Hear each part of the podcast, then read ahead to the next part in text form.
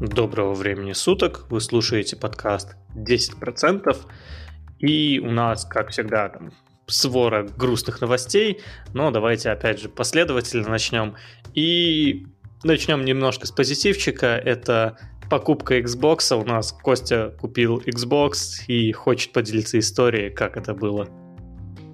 Да, э, как раз-таки недавно перешел на правильную сторону консольщиков. И, собственно говоря, думал, приду домой, запущу, поиграю, несмотря на то, что он стал буквально за неделю стоить э, дороже на 15%. Я не расстроился, я, в принципе, как и планировал, так и взял. Вот, и придя домой, я столкнулся с такой проблемой, что, оказывается, у нас не принимаются карты.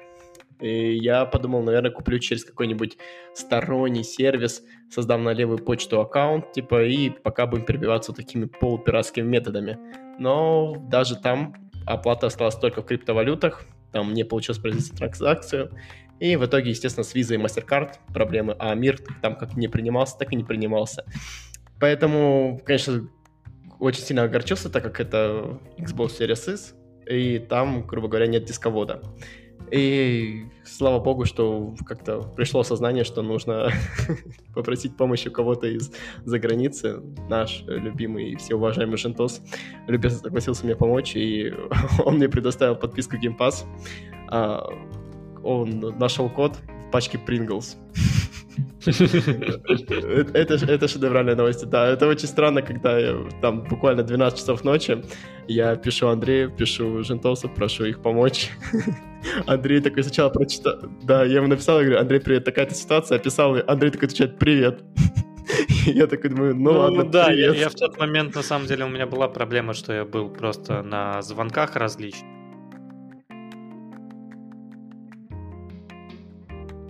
пытался решить разные проблемы разного характера. И как раз-таки в этот момент ты мне пишешь, и я такой не прочитал даже сообщение, просто да, да, да. В России ничего не работает. Ты не первый, кто обращается ко мне с э, данной просьбой. К сожалению, у меня нет возможности, так сказать, помочь, потому что в Израиле банки, они очень плохо работают, очень паршиво. Ну, то есть работают, но посмотреть там транзакция, куда ушла, или, например, там деньги ушли куда-то, а, посмотреть, кто списал, это не так просто, не так тривиально, как, например, в России. И вот я поэтому не соглашаюсь, потому что желающих э, ну, кто меня просит вот помочь, их довольно много, но нет возможности им помочь, я потом просто не узнаю, куда деньги в принципе ушли. Поэтому хорошо, что уже доступ так тебя выручил. И это на самом деле как бы не единственная новость. Опять же, ничего в России сейчас не работает, и Patreon тоже не работает в России. Мы э, начали, соответственно, там у нас есть наш Patreon, как вы знаете, но PayPal не работает сейчас в России, нельзя вывести деньги, и вот в этом проблема. Кстати говоря, возможно, я смогу вывести на израильскую карту, но это не точно, или на финскую. В общем, в этом есть такая небольшая проблема. У нас есть аналог в виде Boosty, но мы еще его не завели, и не знаю, будем заводить, не будем заводить, посмотрим. В общем, да, кстати, с какими вот... проблемами ты еще столкнулся? То есть а, Xbox, а, я... столкнулся, Patreon, что еще? На базовом уровне я столкнулся с такой проблемой, что прихожу в магазин и по привычке тыкаю телефон к оплате, там отказывается, и вот на вот этих самых терминалах, когда отказывается, написано, типа, не, ну, что недостаточно средств. Хотя деньги по факту там есть, просто не принимаются именно с Google Pay. И на меня так смотрят, я там покупал энергетики, такие, типа, господи, чувак, у тебя там буквально нет денег на это, куда тебе 6 банок? А это, и мне вот так неловко из-за этого, такие вот проблемы, трудности. Я получается, в Тинькофф заказал карту на платежной системе МИР, и она вот именно в, для там, покупок где-то в магазинах, где-то в столовых и всем прочем этих самых ширпотребе, она подходит нормально, но все, что касается онлайн-платежей, это тот еще гемор. И проблема в том, что вот, допустим, в Google Pay никогда нельзя было добавить карту МИР. Вот недавно такую функцию добавили в Apple Pay. Но Зато у нас есть аналог в виде MirPay, такое вот специальное приложение, и хочу сказать, это просто отвратительно. То есть, э, ты когда-нибудь пользовался миром, MirPay? Я даже не знал, что такое есть. Ну так вот. Короче говоря, я подключил себе эту штуку, добавил туда карты на платежной системе МИР, и когда я один раз пришел в магазин расплатиться ей, там такой вот на весь магазин звук, и есть контакт. И мне так неловко стало, да я прям почувствовал какое-то моральное давление, унижение, думаю, что за кошмар, к чему это было. Ну, так есть контакт. Есть контакт. Только, к сожалению, не там, где надо. Ну да, понятно. А, а есть еще что-нибудь? Вот Spotify у меня друзья не смогли оплатить, Netflix не смогли оплатить, а, что-нибудь еще? Да, но, грубо говоря, те, кто имеют э, возможность обойти, то есть там, короче говоря, есть на самом деле э, некоторые лайфхаки, в интернете их очень много где описаны, я, ну, в целях, чтобы ни на кого не накликать беду, не буду их озвучить. Кто хочет, тот найдет. Вот. И у меня, грубо говоря, сейчас э, с оплатой э, Spotify получилось настроить. Все нормально, все оплачивается, все дальше работает. Просто сам по себе этот момент очень огорчает, потому что, ну, там, переходить в какой-нибудь условный VK Music или Яндекс Music, это можно сделать в целом, но у меня уже в Spotify собрана моя библиотека, я там собирал плейлисты, которые подходят под разные типы настроения, под разные там задачи спектра от игр в, в слэшер какие-нибудь до там глубокой работы, и очень обидно будет, если придется это все вручную переносить куда-то. Инстаграм а... у нас не работает. А, Инстаграм же не работает, и Фейсбук точно, уже его заблокировали буквально 2-3 дня назад, точно. И YouTube, кстати говоря, все кричат, что YouTube на очереди, но мы, кстати, в прошлом выпуске обсуждали как раз, что будет, если заблокируют YouTube, и с технической точки зрения сделать это не так сложно, но с практической точки зрения именно у российского сегмента интернета появится очень много проблем потому что слишком большой трафик на YouTube, все будут пользоваться VPN, и этот трафик, который сейчас качался с серверов, которые находятся в России, как можно ближе к пользователю, а, и как бы не сильно нагружалась сеть. А если будут все использовать VPN, то сеть будет очень сильно нагружаться, и будут проблемы.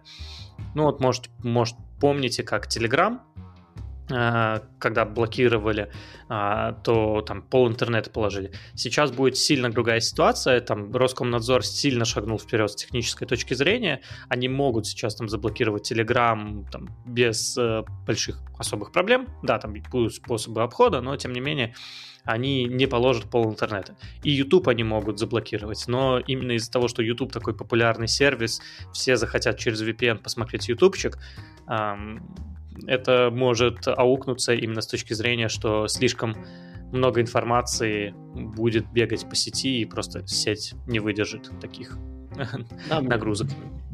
Меня mm-hmm. очень удивляет э, такой контингент людей, которые э, такие говорят, о, круто, получается у меня премиум бесплатно, ну, то есть это как отвлечение монетизация, но люди не понимают одной вещи, что, во-первых, у блогеров будет меньше, особенно у каких-нибудь начинающих, которые не получили еще какие-то контракты на сотрудничество, им будет э, сложнее делать контент, условно, за бесплатно, и э, к тому же ролики без монетизации, как известно, намного-много хуже продвигаются. То есть у меня есть, так скажем, э, инди-блогеры, которых я смотрю, они крайне кра- крайне низко популярны, но э, имеет какой-то свой шарм, какие-то свои фишки, и, и теперь я не могу, не получаю рекомендации по этим самым блогерам. То есть мне нужно при, периодически вручную заходить и мониторить э, их э, контакты. Другой момент, что мне не, не нравится, во что превращается Telegram. То есть с уходом э, крупных соцсетей из России весь этот контингент переплюнул. Короче говоря, я вот открываю, допустим, сейчас свои диалоги ВКонтакте, там а, мама присоединилась в Телеграм, там ХЗ присоединился в Телеграм, там а, куча преподавателей и даже 90-летняя моя математичка, которая еще в школе преподавала. Царствие небесное. Ну, понятно. В общем, все перешли в Телеграм, особенно э, в Инстаграме, когда последний раз там ленту листал, все скидывали свой Телеграм, чтобы просто не теряться. Я еще видел такую штуку, как Русграм, который сейчас планируют запустить в России.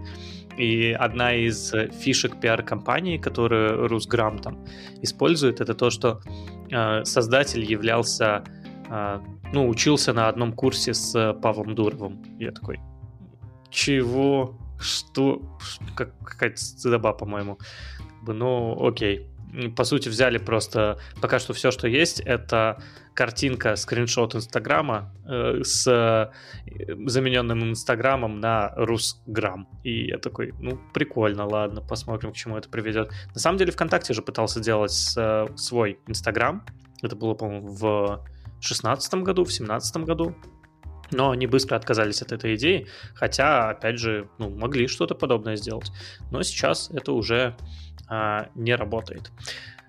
Про ВК, кстати, хотелось бы да, сказать. На самом деле, вот и в последнее время очень много э, хейта было в сторону ВКонтакте. То есть, типа, зачем нам там ВКонтакте, когда у нас есть все остальные соцсети и все прочее. Несомненно, что когда соцсеть заточена под какой-то узкий функционал, она работает лучше.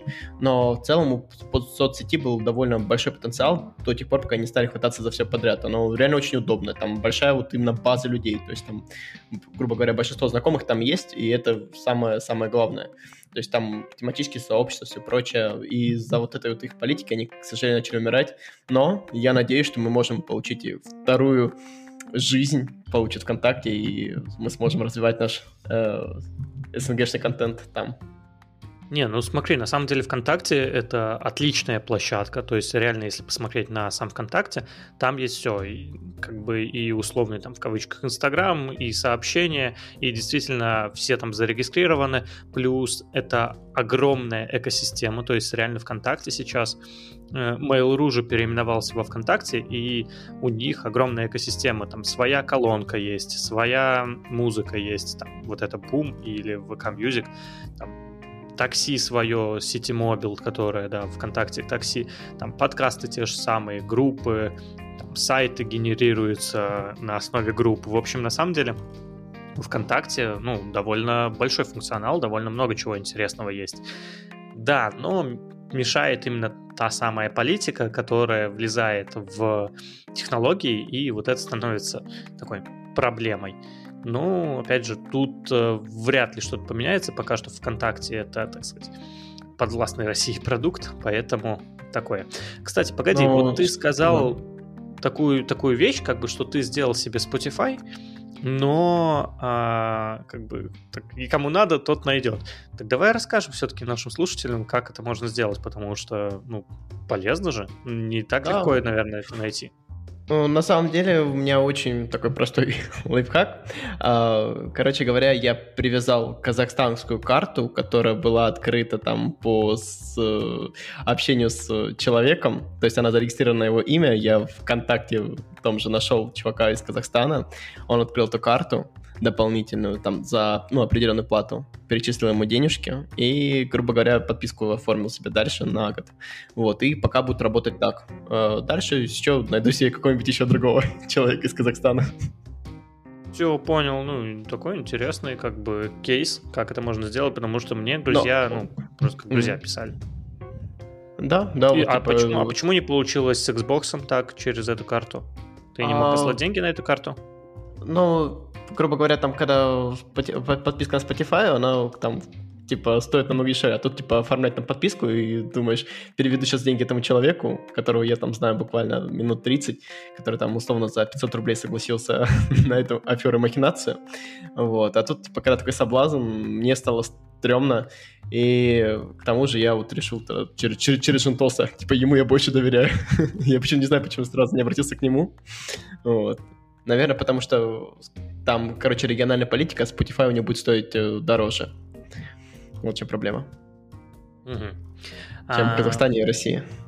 Да, я понял. На самом деле у меня тут есть э, еще один вопрос, который меня попросили сегодня обсудить, а именно про технический дефолт. На самом деле вопрос тут, тут сразу много вопросов, но давай начнем постепенно. А, сейчас очень много пишут про возможный технический дефолт. А, и вообще давай для начала расскажем, что это такое. Ты вообще знаешь, что происходит сейчас с техническим дефолтом? Ну, ты-то, а... ты-то знаешь. Да, да, да, да, да. На, на минуточку, кстати, вот хотелось бы прояснить, потому что, пообщавшись с людьми, я понимаю, что они не совсем понимают, что такое дефолт. Дефолт вот это... с этого я и хотел начать. Причем технический да. дефолт. Это же причем разные вещи. Это как бы дефолт и технический дефолт, ну, как бы отличается. В общем, давай да, начнем да. с дефолта. Угу. Ну, давай я расскажу. Типа, вот э, когда там часто, допустим, в прошлом году называли вот просадку фондового рынка дефолтом, и спрашивается, кто кому не может выплачивать. Что? Тут поподробнее. Дефолт — это, грубо говоря, когда кто-то не может выполнять свои обязательства в виде кредита или долга перед кем-то другим. Ну, то есть, допустим, если там я условно взял у Андрея э, там 100 рублей, и в итоге я потом не смог их оплатить, я объявляю, грубо говоря, банкротство, дефолт. Типа случается, я не могу выплачивать по своим обязательствам. А такое может случиться на таком локальном уровне, а может случиться на уровне стран и банковских систем. А, и, соответственно, сейчас возникла такая проблема, что в России остал, э, в банковской системе осталось очень мало ликвидности. Вот э, у меня реально там мои взрослые знакомые, типа говорят, да ладно, там ушли условно Coca-Cola, Pepsi-Cola, там Microsoft и все прочее, прочее, прочее с Россией, типа мы там здоровее будем. Но эти компании генерировали нам выручку, выручку в валюте за то, что они у нас осуществляют свою деятельность. И этой самой валюты мы выплачивали по еврооблигациям. Еврооблигации облигация — это бумага, которая отлична от э, страны эмитента и валюты, которая в этой стране варьируется. То есть, условно говоря, если мы выпускаем там в долларах, для иностранных э, для иностранных граждан, для иностранных компаний, которые выкупают наш долг. То есть дают нам долг доллары. И сейчас случается такая вещь, что в России почти не осталось долларов. То есть нас, во-первых, страны ограничили, ушли компании, которые генерировали нам эту самую прибыль в долларах, и люди взимают э, долларовые накопления из экономики. Соответственно, возникает э, такая вот нелегкая задача. И поэтому многие инвест-дома ставят на то, что мы не сможем выплачивать обязательства и придем к дефолту. Ну, смотри, с дефолтом понятно, когда э, кто-то обязан кому-то что-то выплатить и не может это физически сделать. Но давайте разберем, что такое технический дефолт.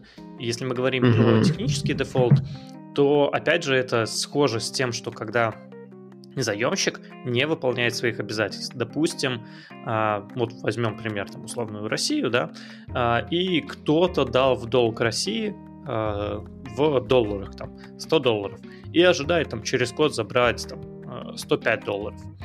И Россия говорит, что окей, а, я в принципе могу тебе выплатить эти деньги, но я меняю условия, я тебе даю 100 а, долларов твои, а 5 долларов я тебе буду выплачивать по курсу, но рублями. И вот как бы, в принципе, в России ликвидности как бы деньги э, в рублях есть, но нету именно долларов, и их хотят, опять же, приберечь. И в этом плане это и называется технический долг, когда а, Россия как бы может выплатить деньги, но она немного меняет условия, и как бы технически она условия не выполняет, то есть как бы дефолт. Но по факту средства есть а, для выплаты данного долга, поэтому это как бы такой технический, то есть средства в, в России пока что есть, тут огромных проблем нету, но тем не менее есть э, нюансы, что Россия не хочет сейчас отдавать доллары и потому что понимает, что потом не сможет тоже э, как бы дальше существовать, притока долларов на текущий момент в Россию почти нету. Вот, да, вот. и, грубо говоря, сейчас Андрей вам транслитерировал ту самую новость о том, что э, Россия планирует выплачивать рублями по еврооблигациям. То есть еврооблигации — это наш внешний долг. То есть мы у нас-то, конечно, внешний долг, естественно, не такой большой, как у США, но тоже имеется. И страны, которые нам давали в долларах, рассчитывают на то, что они будут получать возврат по своим э, долларовым обязательствам, которые они создали с Россией, получат, естественно, прибыль в доллары. Зачем им рубли? Особенно если они будут получать это в рублях, то они вряд ли смогут это сконвертировать в своей стране, с учетом того, как сейчас э, очень жестко обостряется политика. Ну, в принципе, да. И вопрос, на самом деле, стоит вот так. А повлияет ли это на инвестиции в валюте для российских граждан? граждан? Чисто логически, так сказать. Так, так задали вопрос, поэтому я так его и прочитал. То есть, э, если мы инвестируем как-то в валюте, даже не обязательно инвестируем, там, условно храним на картах там, доллары свои, а повлияет ли как-то этот технический дефолт на российских граждан? Вот ты... Конечно, Давай я тут да, расскажу mm-hmm. про такую вещь. А, это коснется... Вот сейчас а, в России дают по долларовым вкладам от 7 там, до 10%, по крайней мере, то, что видел я, в долларовые вклады. Нигде в мире на данный момент таких ставок и близко нет. Это все говорит о том, что банкам срочно нужна вот долларовая ликвидность. Они хотят ее вернуть обратно в население. Эти вклады, я просто смотрел в разных банках условия, все эти вклады минимум на 6 месяцев без права снятия. То есть вы вкладываете их на 6 месяцев и только потом можете получить. И там есть такой прикол, что э, когда вы вносите свой депозит, вы 10 тысяч долларов получите долларами обратно, а все, что сверх, будет рассчитано на тот момент по актуальному курсу. То есть, э, таким образом, грубо говоря, вопрос возникает, а по какому курсу будет продан э, моей валюты? По биржевому или по банковскому? Пока этот э, момент точно не освещается, и такая информация появилась только после того, когда эти вклады стали более-менее востребованными и актуальными. То есть, грубо говоря, деньги изъяли, как, ну, какой-то часть населения, и выдвинули вот такие интересные условия. Вот на нас это скажется так, но э, если мы говорим прям про инвестиции, инвестиции, то, во-первых, вы за эти доллары покупаете какие-либо активы, если вы, допустим, покупаете э, долларовые активы. Если вы покупаете там долларовые облигации, то в таком случае посмотрите на сторону эмитента. Если вы покупаете наши облигации, евро, евробонды, которые торгуются, вы также претендуете на получение долларов. Купоны, возможно, вам будут выплачиваться рублями, но сам номинал будет возвращен в долларах. И сейчас, кстати, хороший момент, опять-таки в кавычках, потому что это высокие риски. А, если мы будем на грани дефолта и не сможем э, обеспечить свои э, облигации, то вы там через только какое-то длительное время получите свои деньги обратно. Условно, сейчас вот э, все еврооблигации просели минимум на 20-30%. Если вы купите облигацию ниже ее номинала, вам номинал будет возвращен. То есть, условно, вы сейчас вы открываете, ищите еврооблигации, находите еврооблигацию за 700 долларов, смотрите на номинал. Если номинал у нее 1000 долларов, то и 1000 долларов вы получите. То есть есть такая вариативная спекуляция, но опять-таки возникает справедливый вопрос, а что так дешево? Э, дешево это потому, что в ней сосредоточено очень много риска. Если вы уверены в своих ставках, э, грамотно оцениваете ситуацию в России, э, неизбежность или возможность обойти дефолт, то можете принять на счет этого интересное инвестиционное решение. А что касается ваших э, покупок акций за доллары, то тут вас никто ничего отбирать, по крайней мере, сейчас не собирается. Вы продадите, вернете свои доллары и можете их также вывести и обналичить. То есть тут надо смотреть на правила банка. Сейчас, по крайней мере, на данный момент, когда мы записываем этот эпизод, ограничений там по снятию, кроме как количества и номинала бумаг нет. То есть э, нигде не сказано о том, что если вы снимаете там больше 10 тысяч долларов наличкой, все, что свыше, будет вам выдано в рублях. Такого сейчас правила для выдачи наличных нет. Только для этих самых банковских вкладов. Угу. Хорошо, ну вот смотри, у меня сейчас есть такая проблема, есть некоторая сумма в деньгах, в российских рублях, и нужно это как-то перевести в доллары. И вот э, ты говоришь, что снять наличку э, не составляет проблем именно в долларах. Угу. Тогда давай я объясню, что делать. Короче говоря, я буду объяснять на примере банка, с которым я бок о бок уже долгое время иду. Вот, допустим, Тиньков. Ты заходишь, э, не покупаешь его, естественно, по банковскому курсу, ты качаешь приложение Тиньков Инвестиции, открываешь брокерский счет. Это делается максимум в течение двух дней, ваша заявка рассматривается. Если у вас открыто, то уже все шикарно. Заходите, покупаете доллары, у вас доллары на счету. Теперь открыв... заходите на карту, нажимаете «Добавить валюту», Э, вы, ребята, умные, я думаю, вы найдете. Если нет, напишите в поддержку, как добавить валюту. И она добавляется бесплатно, без каких-то либо приколов или еще что-то в течение одной секунды. И, короче говоря, ваша карта становится мультивалютной.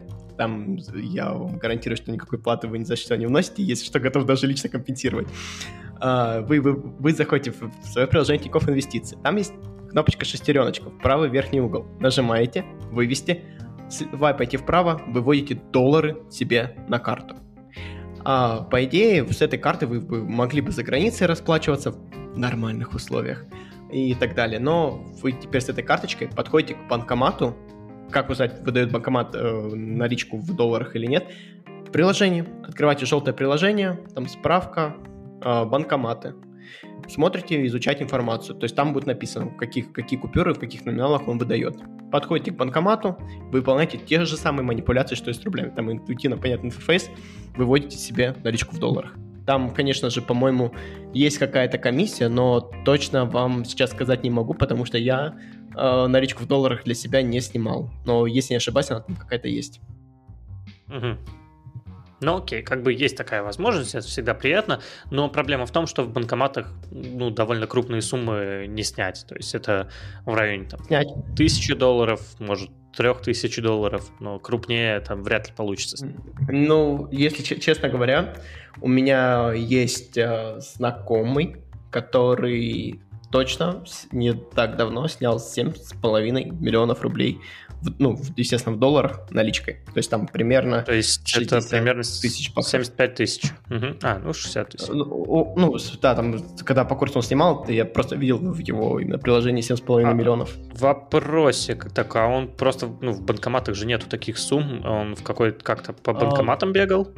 Да, он, ему пришлось бегать по банкоматам на самом-то деле, а, потому что там именно есть какое-то ограничение сейчас на количество снятия. Я знаю точно, что он это делал за три захода. То есть там он подходил к банкомату, одного снял, там у нас так просто в городе устроено, что другой банкомат Тинькофф находится, ну, примерно в километре. Он пешком с рюкзаком. Э, Денег нет. Да, да, не-не, он подошел, снял там, и потом он вернулся обратно. Там, то есть какое-то ограничение было за разовое снятие. Вот. И э, он потом, типа, домой возвращался с 60 тысячами наличкой. Ну, бачинских. Нормально, окей, бывает. Да, с кем не бывает. А, да-да-да, это дело такое наживное.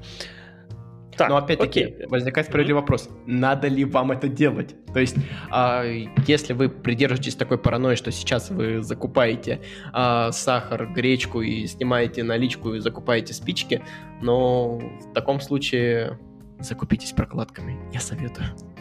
Кто, кто не шарит, подпишитесь на мой телеграм-канал. Ссылочка будет в описании.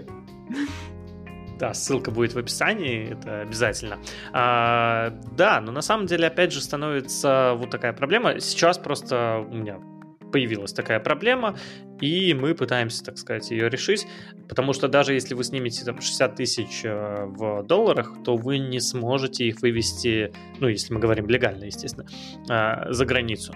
А, я имею в виду, что сейчас при вылете, а, ну, как и всегда, по сути, если вы берете с собой больше 10 тысяч долларов, то вы обязаны заплатить налог. И этот налог, он очень суровый. Допустим, вы вывозите ну, пусть будет 15 тысяч долларов, то вы должны заплатить налог 2500. Как это считается? Это 15 тысяч минус 10 тысяч, получается 5 тысяч, и с этого вы платите 50% налог.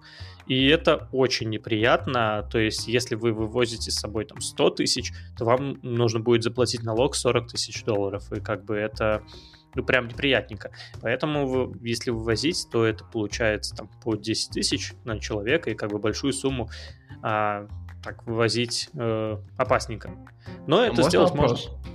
Конечно. Зачем это делать? Если вы собираетесь уезжать из России, позвольте дать вам э, совет по тому, как это проще сделать. А если вы не изучали там, тему криптовалюты и всего такого, самое время начать это делать. Вы можете зайти, купить там какие-нибудь стаблкоины, то есть стабильные монетки, которые там условно генерируются, все. И можете вывести их себе на физический носитель, там вы даже за багаж в самолете не заплатите. И, либо же можете там сохранить их на какой-нибудь виртуальный кошелек и все прочее. А, обязательно изучите эту тему. То есть сейчас э, там как-то скептически, ультра радикально настроено быть криптовалюте не ваш конек, если вы собираетесь свалить. Потому что это самый безопасный на данный момент самый эффективный способ перевода ваших средств за границей. Просто верните э, криптовалюту. Вам не придется платить налог, если вы туда уже переедете а, вам не, ну, вот какие-то комиссии, естественно, заплатите, но вам не придется платить 45, э, ой, 50% налог, типа за сумму свыше 10 тысяч долларов и все прочее. То есть, и, естественно, у вас не возникнет проблемы с переводом SWIFT, потому что там ну, другие принципы работы. Сейчас не будем в это углубляться, но если у вас есть такая необходимость, пожалуйста, обязательно изучите и ознакомьтесь. На самом деле ты автоматом перескочил на следующую тему, как бы, которую э, хотел озвучить. Это как вывести деньги из России. И на самом деле сейчас вот тоже есть такая проблема. Э, есть э, много, много знакомых, которые хотят вывести деньги в доллары и, ну, и, и из России. Не только в доллары, еще и из России. И это сейчас довольно сложно сделать, и единственное, что мы, так сказать, адекватное придумали, это криптовалюта. Дальше становится вариант, а как купить эту криптовалюту? Потому что если мы говорим про, ну, условные там 100 тысяч рублей, 200 тысяч рублей, ну, даже 500 тысяч рублей, то купить а, криптовалюту там на эти деньги это не проблема. То есть, когда вы покупаете, там, у вас есть там, 500 тысяч рублей, вы можете купить э, криптовалюты на эти деньги, там, в онлайн-кошельке обменять. Это вообще делается очень легко, и это не проблема. Но в том случае, когда мы говорим про большие суммы, а именно там уже, а, ну там больше а, миллиона, условно назовем это так, то в таком случае уже довольно проблематично именно купить а, криптовалюту. То есть ты уже сказал про USDT, криптовалютный доллар. А, их на самом деле там несколько разных. Есть USDC, есть USDT, причем разные подвиды USDT, есть э, а, Binance э, USD. В общем, их много разных. Вот, мы, ну, USDT как дефолт не возьмем. Как вот, когда говорят про криптовалюту, обычно как дефолт берут биткоин, вот тут то же самое. Мы возьмем USDT как дефолтный.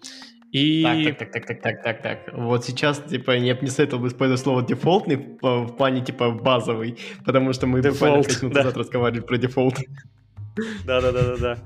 А, окей.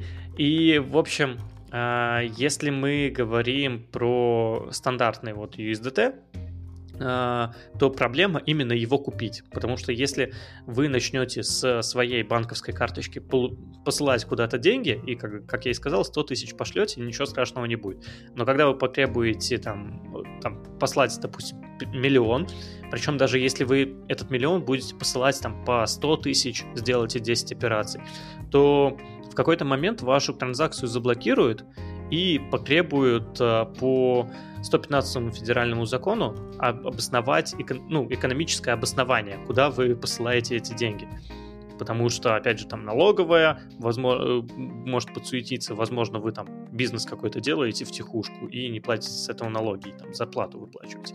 В общем, потребуется обоснование, куда вы выводите деньги, и тут уже сказать, что я покупаю криптовалюту, так просто не получится. Есть вот такая проблема, и, соответственно, что мы придумали? А придумали это снять наличку, и за наличку уже покупать э, криптовалюту. Вот это на самом деле один из наших таких э, дефолтных планов, которые сейчас у меня есть, потому что э, наличка не отслеживается, с наличкой как бы все просто, вы берете, снимаете и покупаете. Единственное, что, опять же, на снятие такой большой суммы потребуется какое-то время, потому что вы не можете сразу в банк прийти и сказать, дайте мне всю сумму. Плюс, опять же, там, когда вы будете снимать, может потребоваться экономическое обоснование, откуда у вас эти деньги. Вот. И если у вас таких проблем нет, то вы можете снять наличку и пойти в офлайн обменник и обменять его. Вопрос на самом деле еще стоит, а с какой суммы идти в обменник? Потому что если вы пойдете туда там, ну, с условно там 100 миллионами, то, возможно, проще будет э, дать битой по голове и взять эти деньги и закрыть обменник, открыть новый там в двух кварталах от, оттуда. И в этом плане как бы обменники тоже это не совсем такая регулируемая отрасль и может много чего разного случиться, поэтому тут я тоже не советовал бы с большими суммами ходить. Ну, с какой-нибудь такой относительно небольшой суммой, там, в 500 тысяч, там, 100 тысяч 500, то есть сходить там 5 а, раз в этот обменник уже 2,5 миллиона. Ну, если там 10 раз. Там, можно, соответственно, каждый раз там сумму поднимать, пока, если вы начинаете доверять этому обменнику. То есть, опять же, э, это уже на ваше усмотрение, потому что случиться может все что угодно. У меня просто, опять же, была ситуация, про которую я рассказывал в данном подкасте, когда мне звонили мошенники, и просили меня снять все деньги в банкомате. И я понимал, как бы, что это мошенники, но до последнего не понимал, а зачем они меня просят снять наличку. То есть вот какой смысл им, чтобы я снимал наличку? То есть, если это мошенники, если они пытаются меня обмануть, что они с этого получат? Ну, я пришел к выводу, что, скорее всего, они просто хотели сказать мне, что сними в таком-то банкомате, в, на такой-то улице, они, соответственно, увидят, что я туда пришел, снимаю э, какую-то все свои деньги, и потом можно за мной проследить и битой по голове и забрать наличку, и как бы никто никогда не узнает, не найдет их, все будет крайне просто. И вот здесь как бы Тогда то же позв... самое, нужно аккуратненько это делать. Да-да. Тогда, тогда позвольте дать э, вам практический совет, что делать в таких ситуациях, если вам нужно, ну, даже за 10 сходок там положить все свои суммы, и вы понимаете, что у вас одна сходка будет там 2,5 миллиона рублей. А бейте первым. То есть вы сами берете с собой биту, приходите, бьете первым. Ну, возможно, тоже там взять с собой там несколько друзей, так сказать, подкачанных, э, которым доверяешь, и там, может дать им денежку вот. за это. Да, да, сразу да, да. видно, есть... сразу видно, человек э, с Петербурга, э, рос э, дитё 90-х. Ну да, да, да, что-то типа такого. А слушай, ну, а... что делать? В России все-таки так и происходит, как бы это опасно, может быть. А вот ты так доверяешь своим друзьям, чтобы где гарантия того, что тебе друзья побитые по голове не дадут? Смотри, на самом деле в каком-то смысле гарантий никаких, но опять же, у меня есть друзья, есть выходы, которым я доверяю. Эти друзья, они точно так же доверяют мне, и как бы мы просто так там пересылали между собой там а, сотни тысяч рублей, как бы вообще просто так, типа, там, можешь у себя поддержать. Я такой, окей, прилетело 500 тысяч, там, как бы, ну, 500 а тысяч на тот момент, ну, десятка тысяч долларов, как бы. В принципе, тоже не супер большая сумма, но на самом деле для России это приличная сумма. То есть, если учитывать, что там тысячу долларов там зарплата, в принципе, почти нормально считается. Десятка, ну, типа, год работы.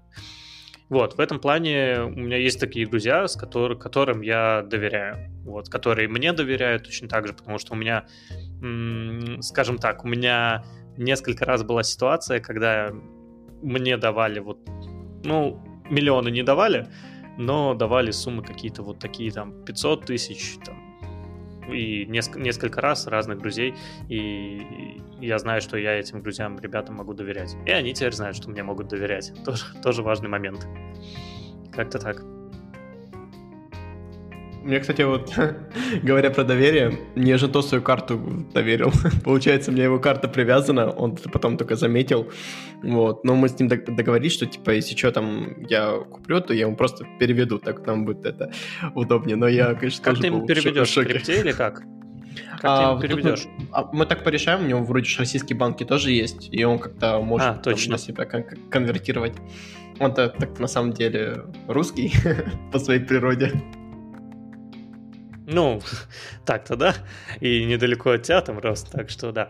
В общем, э, вывести сейчас деньги из России это довольно нетривиальная задача, но она возможна и решается действительно с помощью криптовалют, и с криптовалютами тоже это не супер большая проблема.